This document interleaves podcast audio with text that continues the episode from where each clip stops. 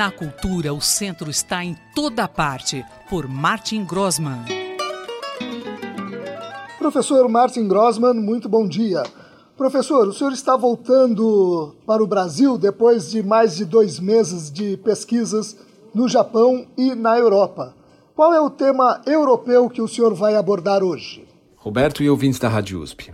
O que eu gostaria de compartilhar hoje com vocês é da Bienal de Veneza, porque ela está terminando agora no final de novembro. A abertura foi em, meados de maio, então é um longo período que essa Bienal permanece aberta, né? Eu tive a oportunidade então de passar três dias em Veneza, dois deles uh, visitando essa Bienal, que é a primeira Bienal do mundo. Né? Ela surgiu no final do século XIX, em 1893, nessa cidade histórica, ainda dentro de um entendimento que a arte é produzida hum, por nações. Não é? Então é uma geopolítica do século XIX mas que inspirou, por exemplo, a nossa Bienal de São Paulo, que é a segunda mais antiga. Né?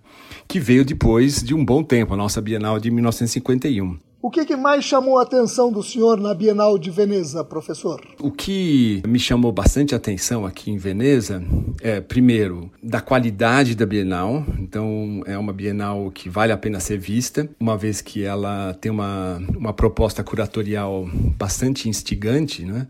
idealizada pelo norte-americano Ralph Rugoff, mas que reside na Inglaterra onde dirige o, a, a Hayward Gallery. E ele dá o tom da exposição, uma vez que uh, a ideia dele é reunir artistas, são mais de 90 artistas, nos dois principais pavilhões ou espaços que a Bienal reserva para a curadoria. Né? Não esquecendo que há todos os outros pavilhões, o Brasil tem um pavilhão no, no, no Jardine, né, que é um dos espaços nessa cidade encantadora, né? Que abriga então esses pavilhões de diferentes nações, né? além do Arsenale, que é um, um espaço bastante dramático, poderoso, né? porque guarda a, a memória pré-industrial de Veneza, quando Veneza foi uma grande potência no mundo. Né? O que eu, eu me interessei bastante é que o curador, mais do que tentar explicitar um tema, ele resolveu convidar artistas, mas esses artistas estão expostos então nesses dois lugares distintos, né? O Arsenale e o Jardine.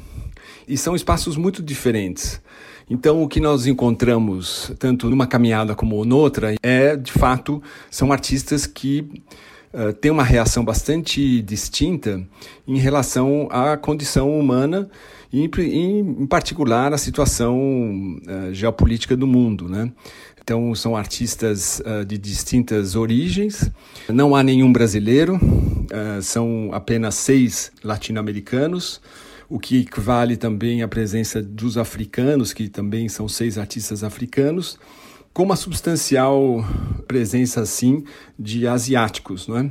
E quanto às obras expostas na, na Bienal, professor, qual a sua impressão sobre elas? O que é interessante notar é que, sim, há muita arte conceitual, a arte talvez mais hermética, mas são tem muitas propostas que são de fato mais estéticas, mais eh, que discutem a questão também de, de, do emprego de diferentes materiais.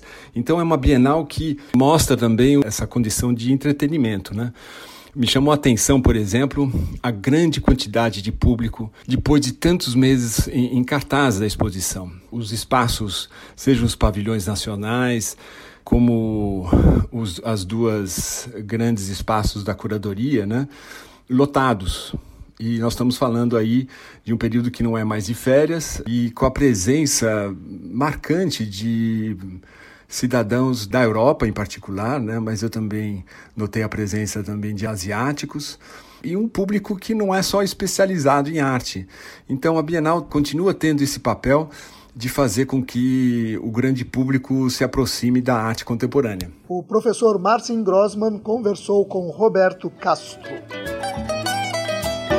Na cultura, o centro está em toda parte, por Martin Grossman.